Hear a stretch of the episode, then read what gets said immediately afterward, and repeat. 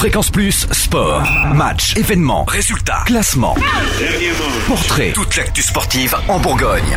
Bonjour Totem, bonjour à tous. En foot, le TFCO est rentré de Laval sur un match nul 0-0 vendredi dernier. Grâce à leur solide défense, les Dijonais n'ont pas permis aux Mayennais de marquer, bien que ces derniers se soient montrés très dominateurs.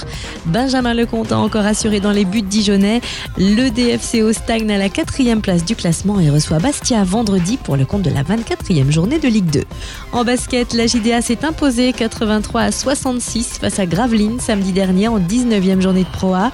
Les Gravelinois avaient beau être remontés et revanchards suite à leur défaite au match aller, ceci n'a pas suffi. Les Dijonais restent donc invaincus à la maison.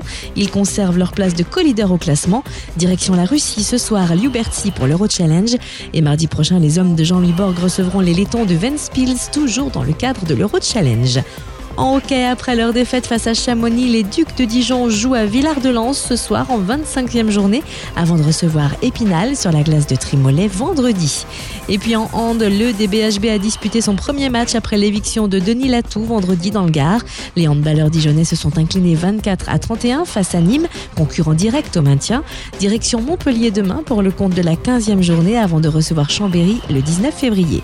En division 2 féminine, le CDB n'a pas fait de sentiment face à Octeville dimanche dernier en 11e journée.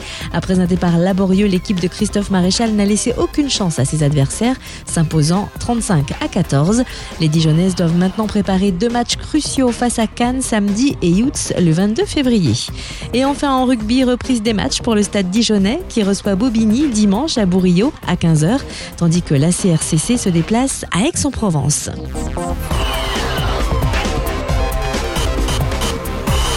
Fréquence Plus Sport, retour sur les temps forts en Bourgogne.